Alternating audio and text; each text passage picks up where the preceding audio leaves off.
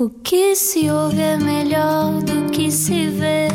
Desliga a TV, era o que faltava. A vida acontece quando anoitecer, era o que faltava. Juntos eu e você. Juntos na Rádio Comercial, mais uma vez, boa noite e obrigado por estar aqui no Era o que Faltava. Hoje, uma conversa tão importante quanto às vezes complicada de se ter. Uhum. E portanto, Ana, obrigado por eh, seres uma grande companheira para estar comigo Obrigada nesta, eu, Soutor. nesta aventura. nesta Hoje- aventura que é falar sobre assuntos eh, importantes e pertinentes. E duros, E acima duros. de tudo, E não é? duros. Hoje vamos dar um salto até Braga. Uh, os patamares de escadarias do Bom Jesus hoje vão ser diferentes. Vão ser uma escalada numa conversa difícil, mas necessária. Vamos então? E agora, uma introdução pomposa. O que é que é uma relação tóxica e como reconhecer se estivermos perante uma situação de violência numa relação? Hoje conversamos com uma professora investigadora na Universidade da Maia e no Centro Interdisciplinar de Estudos de Gênero da Universidade de Lisboa, que é também presidente da Plano I, uma associação não governamental de promoção da igualdade. É coordenadora científica do Observatório da Violência no Namoro, do Observatório Nacional do Bullying e de mais uma série de investigações sobre violência doméstica, violência de género, discriminação e violência baseada na orientação sexual e identidade ou expressão de género. Hoje recebemos a doutora Sofia Neves. Olá, Sofia, como está? Boa noite, Sofia, bem-vinda. Olá Ana, olá João, obrigada pelo convite. Nós é que agradecemos a, a disponibilidade para falar connosco, como eu dizia no início desta conversa com a Ana, de um assunto que é bastante difícil de abordar. Eh, o facto dele ser difícil às vezes torna mais complicado fazê-lo avançar na direção certa. Bem, ele é, é de facto um tema difícil de, de abordar, mas eh, absolutamente eh, urgente, uma vez que todas as evidências apontam para o facto de termos ahm, muitos casos de violência no namoro, por um lado, e ahm, este número está associado também eh, à gravidade das, das situações. Ele, ele é difícil porque nos convoca a- a- estar em confronto com uma realidade que eh, nos assusta, nos perturba e, e- nos mostra que de facto as relações de intimidade não são apenas pautadas eh, pelo respeito e pelo, e pelo amor. Um, e de facto, qualquer conversa que possamos ter para trazer à tona a reflexão sobre o que é isto de uma relação saudável um, é, é premente e é premente nos dias que correm, eh, eu diria até mais do que nunca. E muitas vezes, se calhar, há pessoas que estão perante situações desse género, mas não sabem reconhecê-las, talvez porque até tenham sido expostas a elas ah, em, em criança ou, ou tenham ouvido histórias dos avós que era assim ah, e que era uma coisa Exatamente. dada como normal, não é? Exatamente, exatamente. É preciso, é preciso clarificar desde logo que a violência no namoro, que é uma forma de violência doméstica, é uma questão cultural, é uma questão social e, portanto, ela existe no nosso imaginário coletivo e muitas vezes é naturalizada. E, e sim, é verdade que há muitas manifestações de violência que não são reconhecidas pelas vítimas enquanto, enquanto tal, porque em certa medida aprenderam eh, a conviver eh, com, com determinados tipos de abordagem que são atentatórios dos seus direitos, mas que são considerados eh, naturais. E é preciso desmontar isto e desmontar o mais precocemente possível para que nós possamos de facto identificar o que são comportamentos saudáveis uh, e o que são comportamentos que põem em causa a nossa integridade física, psicológica e, e social. Sendo esta uma questão cultural, uh, é uma questão que uh, necessita do seu tempo para ser desafiada e para ser desconstruída, mas é um trabalho que, que, que é, que é imperativo que se faça no uhum. cotidiano e em diferentes setores da vida social. E o mais cedo possível, de preferência para que isso não se torne uma coisa que passa de geração em geração. E, sim, por exemplo, aquele provérbio que toda a gente ouve que é entre marido e mulher não se mete a colher, não é? Porque uhum. há muita gente que não sabe o que fazer também nessas situações, vizinhança. Exatamente, exatamente. A, a, questão da violência doméstica foi, foi sendo tratada do ponto de vista histórico como um assunto privado, quando efetivamente não é. Aliás, a nossa própria lei faz essa pedagogia de que a violência doméstica é um assunto que nos diz respeito a todos e a todas e por isso é que é um crime público. Desde 27 de maio do ano 2000, que é um crime público. Mas, Exatamente. Mas sendo, Portanto, há, sendo quase, isso. Há quase 22 anos. Uhum. Sendo um crime público, uh, significa que cabe-nos cabe a todos nós também uh, denunciá-lo. Uh, ainda assim, é preciso ter cuidados ao fazê-lo. Sim, sim, João, essa, essa questão é muito importante. A, a denúncia é, é, é, desejável, é obrigatória, uh, sobretudo no caso de profissionais uh, da administração pública, mas a denúncia nunca deve ser feita sem que se garanta que a vítima está protegida. E porquê? Porque é precisamente na altura em que a vítima decide romper a relação que ela está em maior risco de ser assassinada.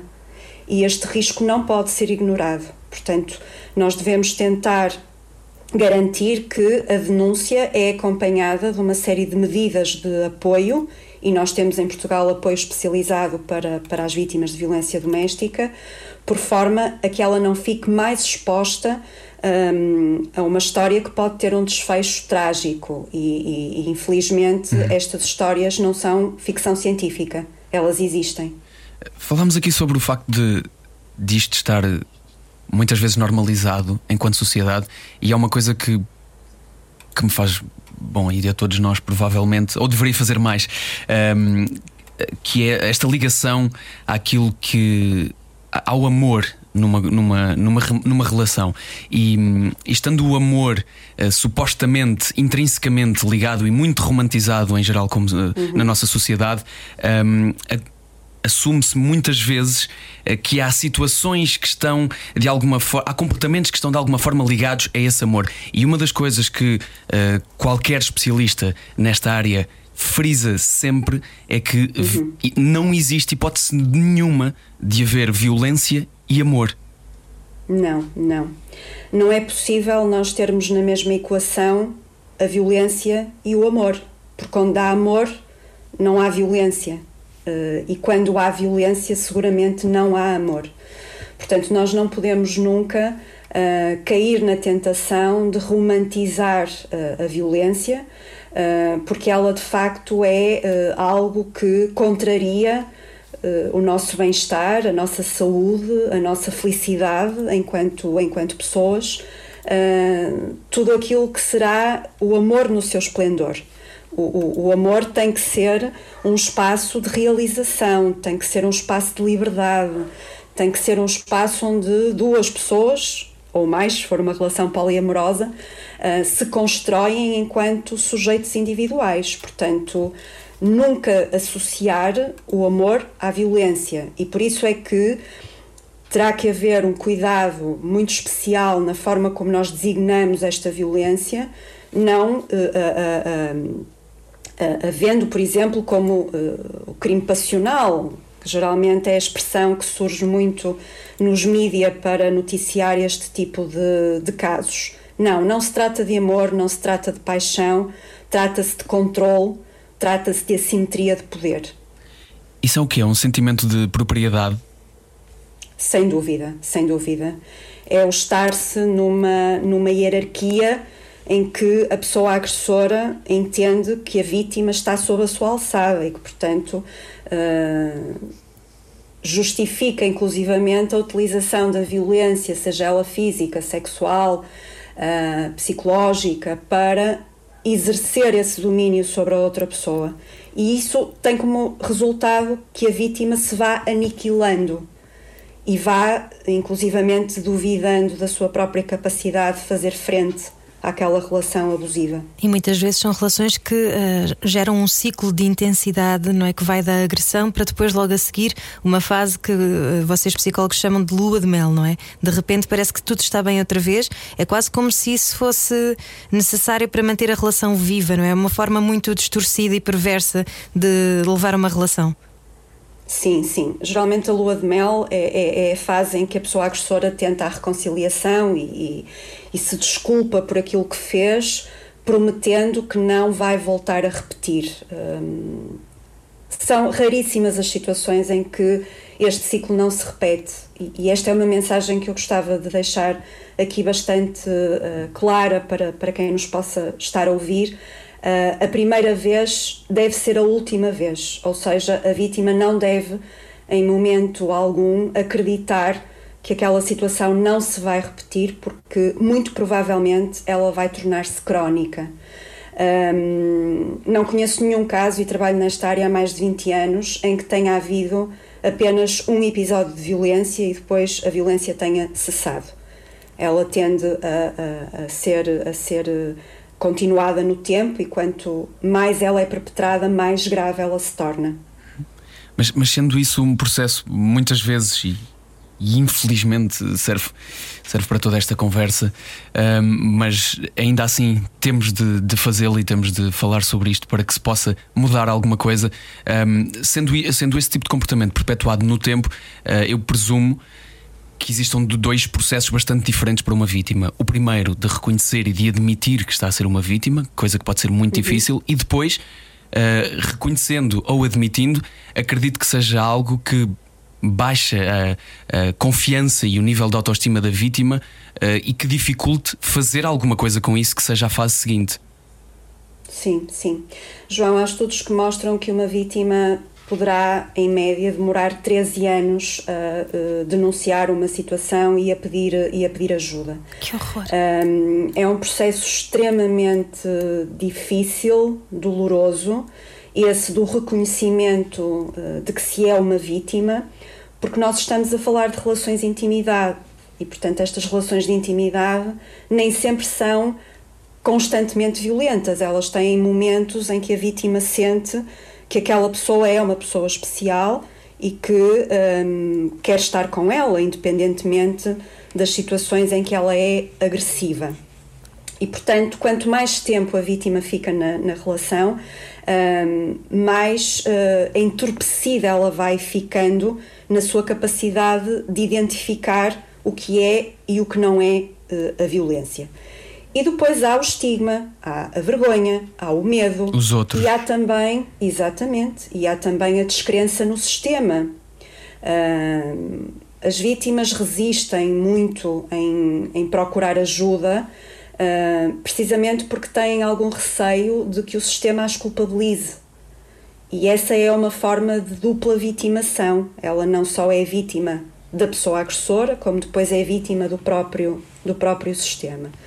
Portanto, também nos compete a nós passar esta mensagem de, de confiança para que as vítimas se sintam seguras para procurar ajuda e que não tenham medo, que não tenham vergonha, uh, porque uh, a culpa da violência não é delas, é de quem a perpetra e, portanto, isso é fundamental que seja dito. É verdade, um, mas existe uma coisa que é típica de um agressor um, que em português poderá chamar manipulação psicológica, em inglês o termo é gaslighting, uh, que faz com que a vítima. Um, faz, que tenta com que a vítima se, senta, se sinta culpada.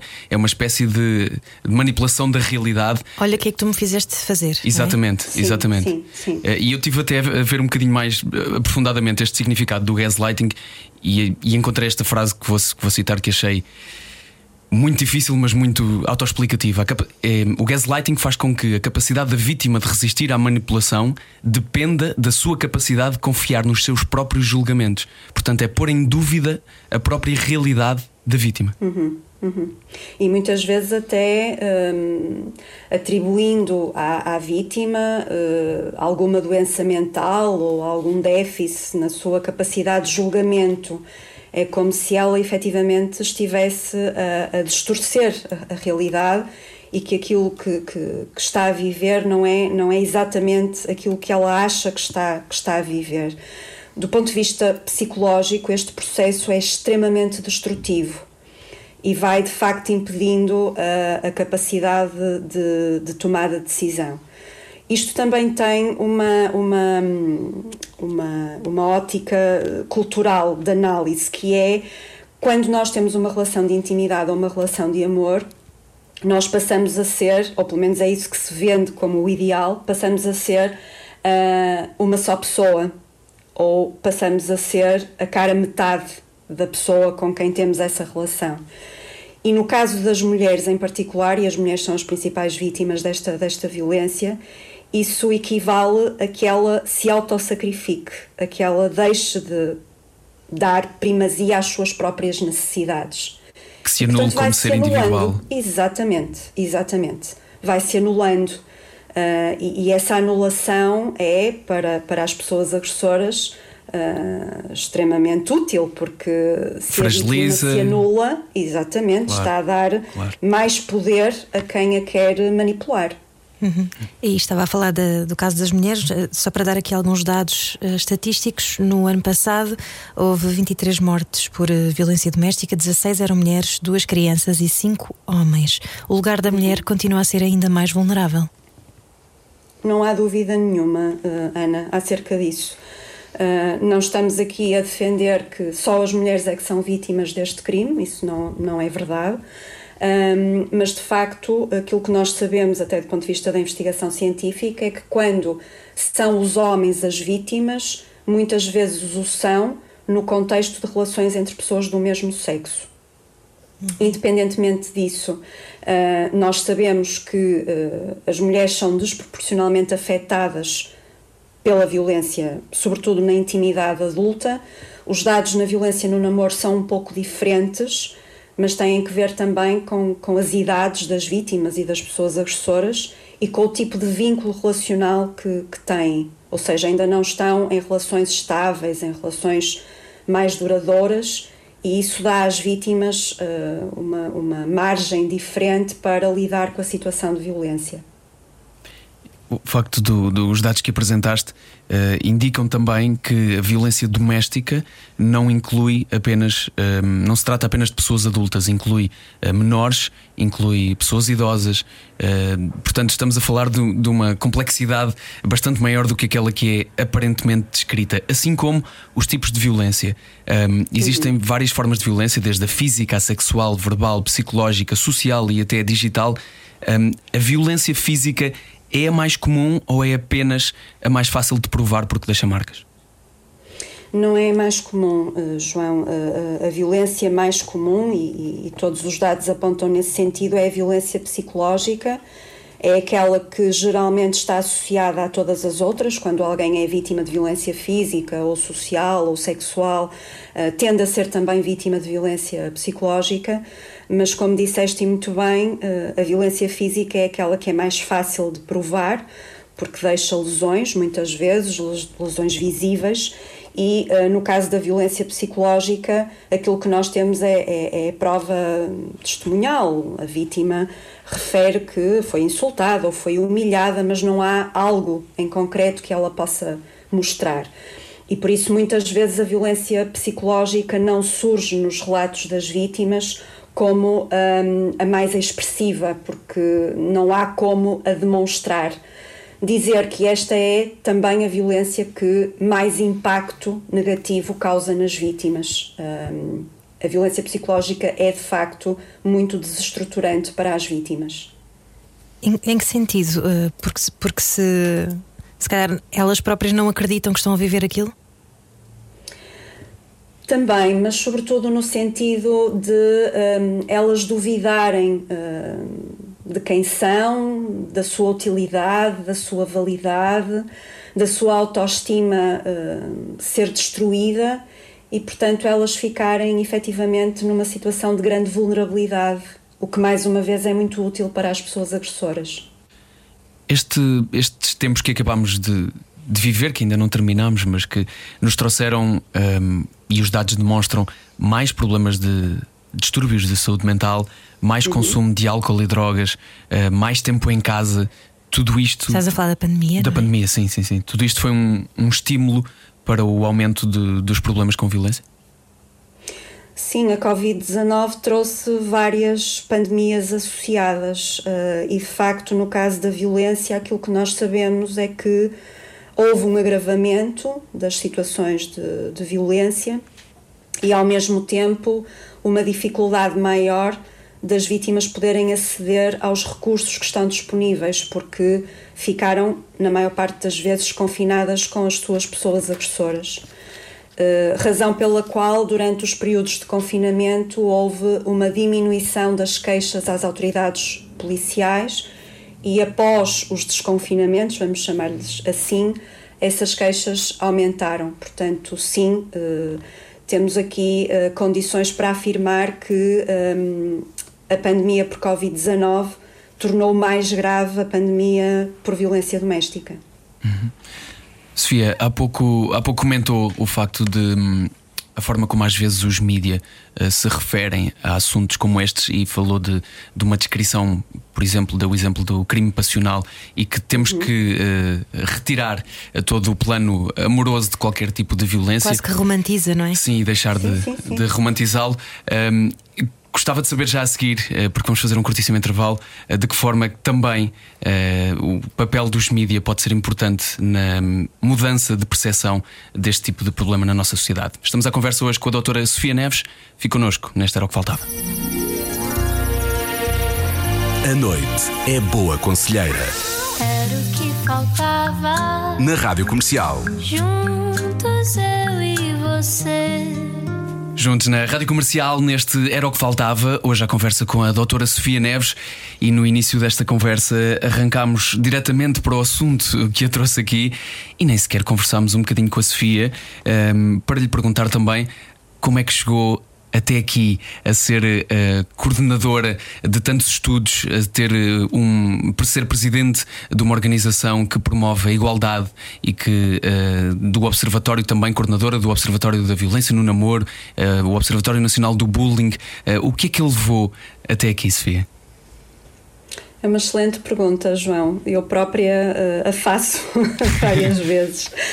E, e, de facto acho que o que me trouxe até, até aqui é uma vontade inesgotável de pugnar pelos direitos humanos e de ter muita dificuldade em lidar com, com injustiça e com, e com a desigualdade. E isso começou a desenhar-se ainda na minha formação académica, na licenciatura em Psicologia, muito por influência de uma professora que tive e depois tive a oportunidade de, de, fazer o meu estágio académico num comando da Polícia de Segurança Pública e aí uh, foi, foi o acordar uh, para, para uma realidade que eu, que eu desconhecia, porque sempre tive uma vida muito protegida um, e, portanto, uh, perante esse acordar não havia depois como poder adormecer uhum. novamente. Acha, acha que isso é um dos sintomas que nos acontece enquanto sociedade também, aquilo que acabou de escrever no seu caso e que tantas pessoas se revêem. Uh, quando, quando o assunto é mais distante, é mais difícil termos não só a noção, mas também a empatia certa para o resolver? Sim, sim, é verdade. Aliás, nós sabemos que uh, as questões da discriminação e da violência se explicam muitas vezes uh, por esse distanciamento, por nós não querermos estar uh, em proximidade com, com as outras pessoas e com, e com assuntos que muitas vezes não fazem parte do nosso cotidiano. Uhum. Portanto, esta curiosidade, esta vontade de, de querer saber, de, de querer conhecer, de querer estar, pode ser a plataforma para nos começarmos a preocupar um pouco mais com, com as outras pessoas. O que é que mais a impactou quando esteve no terreno, Sofia? Que é que mais me impactou? Uh, Impactou-me a fragilidade e a vulnerabilidade uh, das mulheres. Uh, eu costumo dizer que sou uma académica feminista, portanto, tento cruzar estas duas dimensões da minha vida.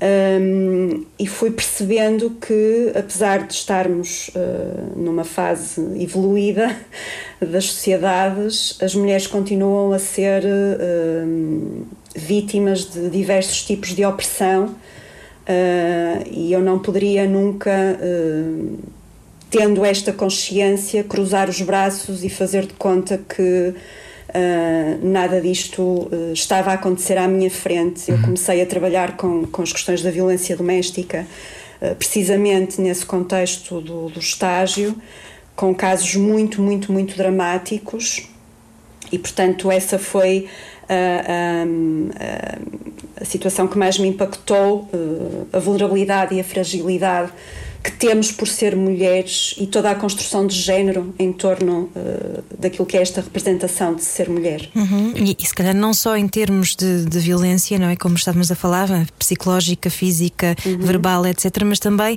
no que toca à discriminação e que ainda existe, não é mesmo a nível salarial, que estatisticamente exatamente, está provado exatamente. que as mulheres continuam a ganhar menos do que os homens e que se calhar também não lhes permite ter essa catapulta para poderem fugir de relações de, vou chamar-lhe desconforto, mas obviamente é muito mais do que isso.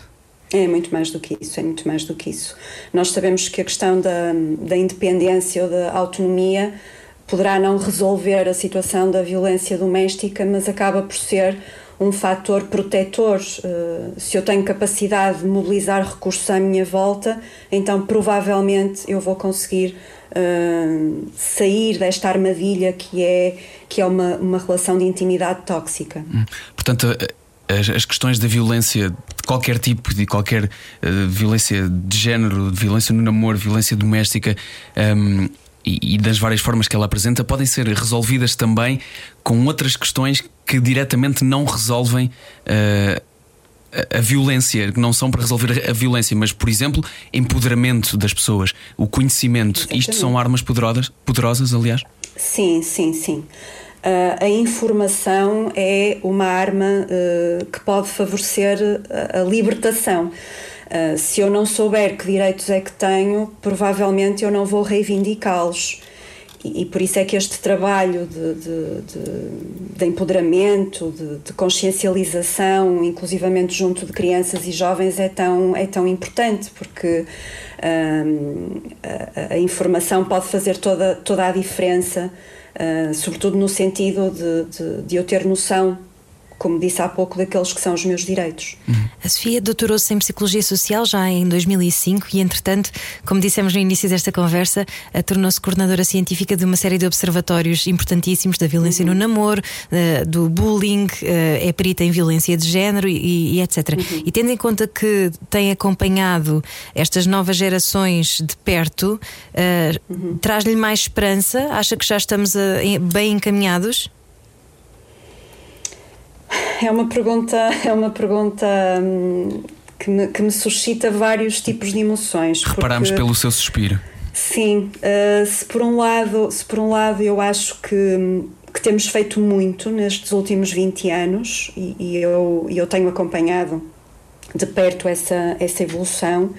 Uh, ainda não fizemos o suficiente e, e, e, vamos avançando e vamos recuando. Uh, e neste momento acho que estamos a recuar. Estamos numa altura uh, em que Portugal uh, vive, até do ponto de vista político, uma situação atípica. Em que muitos dos direitos fundamentais são postos em causa. Tivemos uma deputada, uh, uma futura deputada há bem pouco tempo, de 23 anos e bastante, pelos vistos, mal informada, dizer-se que era antifeminista, provavelmente não sabendo que a definição sabe, de feminismo sabe, é igualdade de género, de interesses e direitos. Exatamente, exatamente. Uh, o meu, o meu receio é o que isso possa trazer do ponto de vista da opinião pública mais jovem, que ouve alguém com, com, com esta idade dizer uma barbaridade uh, como, como essa. Um, eu não tenho uma visão pessimista no, no, sentido de achar que está tudo por fazer, não. Eu noto diferenças muito substanciais a vários níveis, mas a verdade é que nós continuamos a ter números muitíssimo elevados no que toca, por exemplo, às questões da violência no namoro, e reparem que uh, os dados que temos na, na, na, na, população do ensino superior são uh, chocantes, porque estamos a falar de uma, de uma população que, que, que, em teoria, pelo menos, é mais informada, não é? E voltamos à questão do ter acesso à informação, mas ainda assim uh, apresenta crenças muito conservadoras sobre as relações sociais de género, porque esse é um dos objetivos do estudo, é relacionar um, a existência destas crenças com a prática da violência. E há uma associação. E esta associação mostra-nos que ou nós apostamos de uma forma muito séria na educação, ou provavelmente daqui a 20 anos continuamos a discutir o que é que ainda não conseguimos fazer. Hum. Até porque nestas novas gerações há uma nova forma de violência, que é a violência digital, que não havia se calhar há 30 anos. E que é, exatamente, e que é muito mais sofisticada pela sua sofisticação, por vezes mais difícil de, de provar e que tem uma abrangência que, que, que, sai muitas vezes da esfera do controle da própria vítima e da pessoa agressora, não é? Um, e, e, e, de facto nós temos assistido e assistimos na altura dos confinamentos, em particular, a um aumento da violência social através da utilização das tecnologias de informação e de comunicação. Estamos a falar de, por exemplo, controlar um, perfis de redes sociais. Exatamente, estamos a falar dessa apropriação indevida das credenciais, não é? de acesso às redes sociais e não só, e estamos a falar sobretudo da partilha de informação íntima, muita dela de natureza sexual, com eh, terceiras pessoas sem que a vítima tenha dado o seu consentimento. Portanto, os casos de sexting estão a aumentar exponencialmente. Deixamos aqui pendurado há pouco, antes do, do intervalo, e, pouco, e, e, já que a Sofia falou sobre informação e tinha dado um exemplo no, na primeira parte também acerca de, do papel dos mídia, um, uhum. de que forma é que uma capa de um jornal, um, que exemplos de qualquer tipo de programação televisiva, seja nacional ou estrangeira, um, com atos de violência podem, de alguma forma, não só incitar, mas acima de tudo desinformar acerca do que é a violência. Legitimar. Sim, sim. Uh, de, facto, de facto, o alcance que os mídias têm do ponto de vista da formação da opinião pública um, deveria obrigá-los a, a, a, refletir sobre o impacto de algumas imagens ou de algumas narrativas que uh, têm uh, um pendor sensacionalista e que muitas vezes um, visam apenas questões económicas e não propriamente de pedagogia social. E há estudos que mostram que este tipo de imagens e de narrativas impactam diretamente não só no comportamento das pessoas agressoras, mas também no comportamento das vítimas, ou seja, as pessoas agressoras perante esta banalização e romantização sentem-se mais legitimadas para, para exercer violência e as pessoas vítimas o que uh, interpretam deste tipo de conteúdos é que uh, eles são normativos, portanto fazem parte uh, muitas vezes daquilo que são as relações de, de intimidade. Portanto há aqui um duplo perigo, o perigo de fazer aumentar a violência por parte das pessoas agressoras e de fazer inibir as vítimas naquilo que devem ser os seus pedidos de ajuda. Hum. Portanto, isto é extremamente perigoso. Mas é uma questão que não é legislada, é isso? Ela não é legislada, mas Portugal está uh, vinculado a uma convenção, que é a Convenção de Istambul, do Conselho de Europa, onde claramente se compromete a, através da comunicação social, prevenir e combater a violência doméstica e a violência de género. E, portanto, era, era a altura de nós adotarmos, como outros países têm, por exemplo, Espanha, um código de conduta em, em matéria de mídia no sentido de não fazer proliferar estas práticas de violência. Uhum. Ainda não falamos também, a, a doutora Sofia Neves é a investigadora responsável do projeto IRIS, Trajetórias de Vida de Pessoas LGBTI Vítimas de Violência Doméstica, que também ainda é um bocadinho um assunto pouco falado, não é? E que se calhar sim, ainda, sim. Uh, para, uh, como acréscimo ao facto de, de, serem vítimas de violência, ainda tem em cima o, a bagagem da discriminação. Sim, sim. Este, este estudo é o primeiro que está a ser feito a nível, a nível nacional. Um, nós sentimos a necessidade de, de desenvolver este estudo uh, porque temos sob a nossa responsabilidade estruturas de atendimento e de acolhimento a estas vítimas, pessoas LGBTI, um, vítimas de violência doméstica, e, e, aquilo que vos posso dizer, Ana e João, é que os resultados a que temos uh, chegado são muitíssimo perturbadores, porque um, os níveis de violência a que estas pessoas estão sujeitas, desde a infância até à intimidade adulta, por parte de pessoas muito próximas. Esta violência começa na família e depois vai se estendendo para outros fóruns. Um, todas estas histórias que temos vindo a, a, conhecer são histórias que mostram de facto quão vulneráveis estas pessoas uh, são e, e a necessidade de encontrarmos aqui respostas específicas para aquilo que é específico. Há crianças que tiveram de sair de casa, e estou a dizer crianças porque são adolescentes, mas ainda não atingiram a maioridade, continuam a ser crianças e que saíram de casa por medo uh, das reações dos pais, não é? Quando anunciam que são homossexuais, ou por, medo, por exemplo. Ana, ou porque foram pura e simplesmente expulsas de casa. Nós temos muitos casos de pedidos de ajuda de jovens, sobretudo jovens trans, que uh, são uh, expulsos e expulsas das suas casas e uh, alguns e algumas delas acabam inclusivamente por viver em situação de sem-abrigo. Portanto, estamos a falar de uma realidade que é uma realidade trágica e para a qual é preciso olhar com muita responsabilidade e com muita atenção. Que ferramentas é que estas pessoas podem ter para ajudá-las? Em primeiro lugar, saber que existem recursos uh, que foram desenvolvidos uh, especificamente para elas, uh, recursos esses que garantem que os espaços de apoio são espaços seguros, são espaços onde a discriminação, o preconceito, os estereótipos não têm, não têm lugar. E, e Portugal, nos últimos anos, nos últimos 5, 6 anos, tem dado passos muito importantes nesse, nesse sentido e, portanto, passar aqui esta mensagem de que as pessoas devem procurar ajuda junto dos serviços especializados, porque lá vão encontrar profissionais com formação uh, adequada para, para as atender. Como é difícil ouvir falar sobre este assunto, não há maneira de, de evitá-lo. Um, Portugal está também mais preparado uh, para além de. Uh, com tudo o que tem acontecido, uh, isso tem sido um reflexo, ou seja, os números que, que sobem e que disparam, infelizmente, a cada ano, são, uh, estão também ligados ao número de um, eh, proteções que existem para qualquer tipo de vítima? Sem dúvida, sem dúvida. Os serviços são criados em função de um diagnóstico de, de necessidades, portanto, a partir do momento em que se percebe que há um determinado grupo vulnerável que tem necessidade de uma resposta particular, então essa resposta vai ser criada. Uh, e, e, as estatísticas ah, servem aqui como suporte.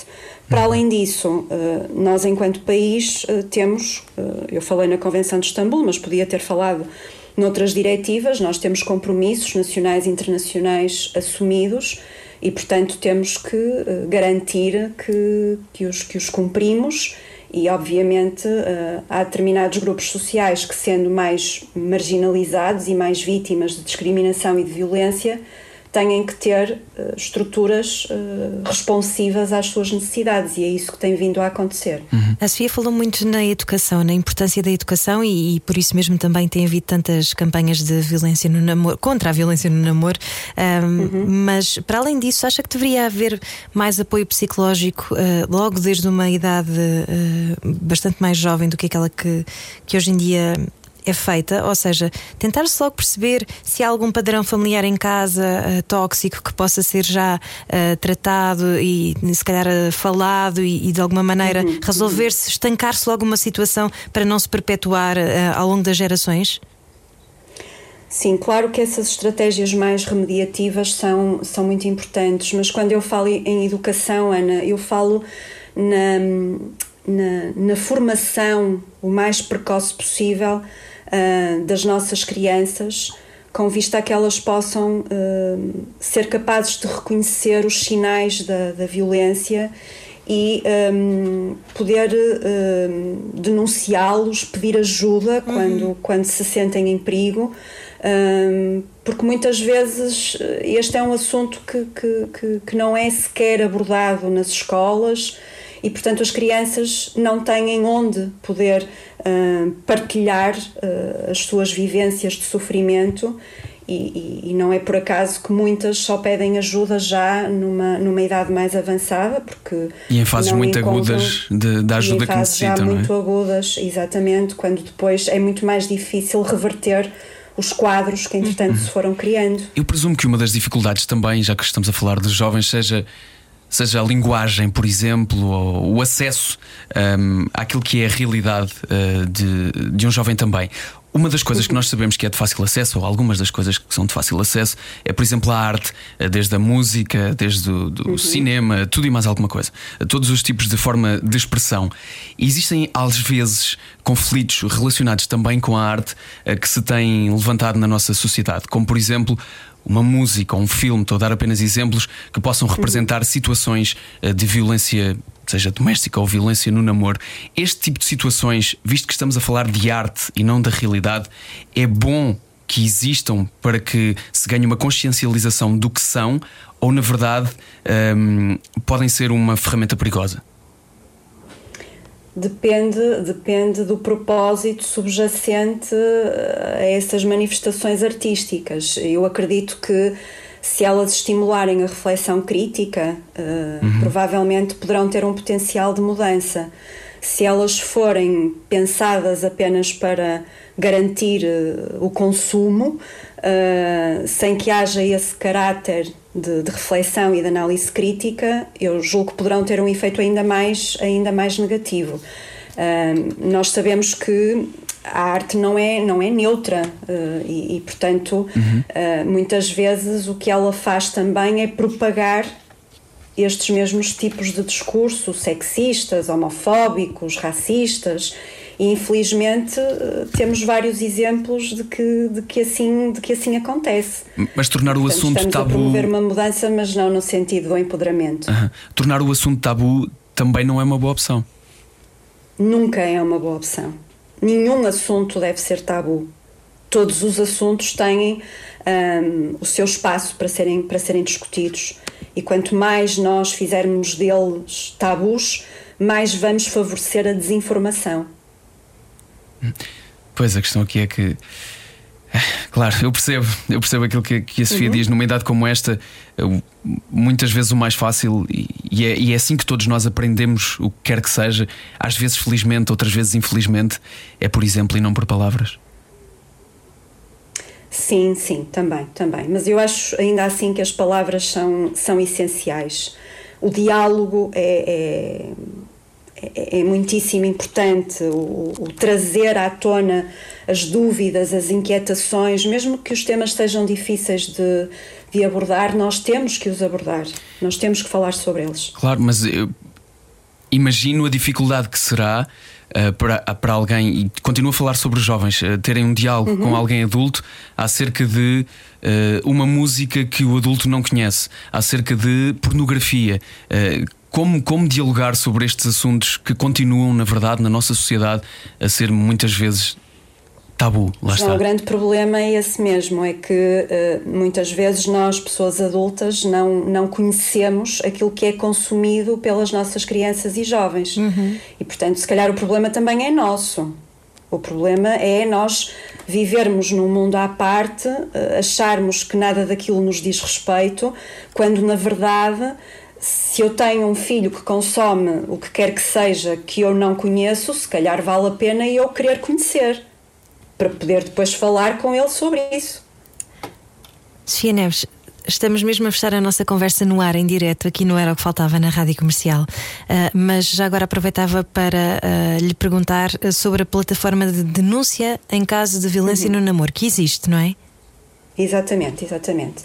Portanto, no caso do nosso observatório, trata-se de uma plataforma de denúncia informal, portanto, não tem nenhum efeito do ponto de vista das autoridades policiais, eh, as pessoas que tenham vivido ou que estejam a viver uma situação de violência no namoro ou que tenham testemunhado, podem dirigir-se ao, ao Observatório, é um, é um link uh, que está disponível online, podem aceder a ele através do site da Associação uh, Plano I.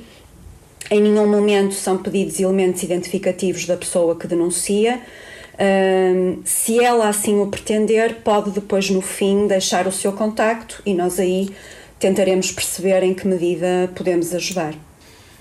Excelente. Muito importante também saber que essa denúncia pode ser feita de forma anónima para garantir Exatamente. toda a segurança de quem é vítima. Sofia, eu perguntava-lhe: tem mais uns minutos para continuar a conversa connosco em podcast? Com todo o gosto. radiocomercial.ol.pt é onde pode encontrar então a continuação desta nossa conversa, já a seguir Comercial by Night com o Gonçalo Câmara. Com todos, sobre tudo. Era o que faltava. Na Rádio Comercial. Juntos eu e você. Obrigado por continuar connosco e obrigado também à doutora Sofia Neves que está connosco eh, e que aceitou responder aqui a mais algumas questões, porque realmente as questões nunca acabam eh, sobre este tema, assim como ele eh, tem esta, tem esta dificuldade de, de estar resolvido. Eu presumo que a Sofia tenha sentido ao longo da sua vida e da sua formação académica aquilo que cada um de nós, cada vez que se debruça mais sobre este assunto, sente que é um, abrem-se, a cada porta que se abre, abrem-se mais 10 novas que nós nem sabíamos que existia.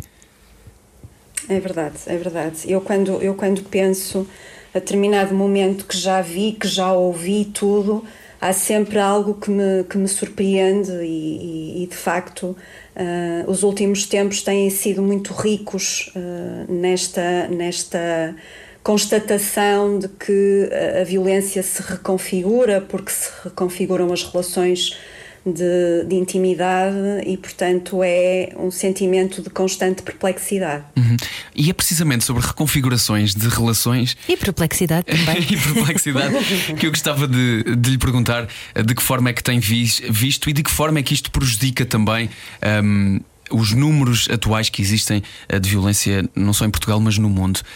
Um, eu presumo que tenha havido nos últimos anos uma grande transformação no nível de rapidez um, e, de, e mesmo da forma como se chega até a essa intimidade de que falamos. Uh, cada, vez, cada vez é mais comum saltar-se todas as etapas diretas para uh, o sexo, por exemplo. Uh, isso. Um, não haver essa uma conversa, não haver uma relação mais próxima entre as pessoas, dificulta estabelecer limites, por exemplo, nessa violência, no, nessa violência e, e, que pode, pode ser originária uh, de, de, sexo, por exemplo? Sim, nós, nós temos, nós temos uh, procurado inclusivamente caracterizar junto de jovens os tipos de relações que eles entendem viver. Uh, e, e, e curiosamente, uh, em, em, certo, em certo sentido, eu às vezes questiono-me se quando nós estamos a, a, estudar a violência no namoro, se estamos efetivamente a estudar a violência no namoro. Porquê? Porque muitas destas relações não são entendidas pelas próprias pessoas que as vivem como relações de namoro. Uhum. Uh, nomeadamente as relações do comer, do curtir, do ficar, Bem, há uma série de terminologias que, que nós temos identificado e que nada têm que ver com a nossa noção de intimidade. Uh, muitas das relações são relações fugazes, uh, muito carnais, muito sexualizadas, onde não há de facto essa preocupação uh, relativamente ao diálogo ou relativamente à, à, questão emocional dos afetos e da, e da partilha. E às vezes há consensualidade também. Sim, sim, muitas vezes há. Um, o facto é que depois um, essas vivências vão sendo, vão sendo pouco questionadas por quem, por quem as tem e vai-se construindo uma representação do que é uma relação de intimidade, muitas vezes deturpada. Bem, penso, isso é perigoso. Claro, no meio de me sentir muito idoso a falar sobre isto, uhum. uh, depois também há, há outro, o outro lado que é as relações uh, que nós, uh, que nós, como sociedade, sempre quando digo nós, digo sociedade, há 30 ou 50 anos tínhamos como ideal do que é uma relação. e que estamos a falar de relações muito longas, tem o problema uhum que vai ter exatamente ao mesmo sítio, que é, é uma relação tão longa que uh, prolongamos, como a Sofia disse, até em média 13 anos, uh, uma relação violenta, violenta até ela ser denunciada. Portanto, o lado oposto também não ajudou até agora. Sim, temos essa, essa questão que, que, que não é tranquilizadora, não é? Portanto, é, é, é fundamental encontrarmos aqui um meio termo Uh, não, não querendo que as relações mais jovens sejam completamente fugazes, mas uh, prevenindo que as relações mais longas possam ser relações onde as pessoas se vão anulando na sua própria liberdade. Uhum. Em relação a, às relações mais fugazes, a banalização da pornografia também, se calhar, não ajuda, não é? Não, não ajuda nada, pelo, pelo contrário. nós sabemos que a acessibilidade das crianças e jovens à pornografia é elevadíssima. Uh, e tornou-se ainda mais grave uh, durante uh, os períodos de, de, confinamento. Eu faço sempre aqui uma distinção entre a pandemia e os períodos de confinamento, porque são, enfim, momentos muito, muito diferentes. há dados a nível mundial que mostram que o consumo da pornografia infantil, em concreto, também aumentou exponencialmente. E se pensarmos que a pornografia é uma indústria que cumpre determinados objetivos, quando alguém que não está capaz de descodificar essa indústria tem acesso aos conteúdos, uh, pode construir uh, visões uh, completamente enviesadas do que é do que é sexualidade. Que é só uma coreografia, não é? Exatamente, é uma coreografia que determina alguns padrões uh, tidos como, como desejáveis numa, numa relação, mas que depois não podem ser transpostos para, para, para a vida real.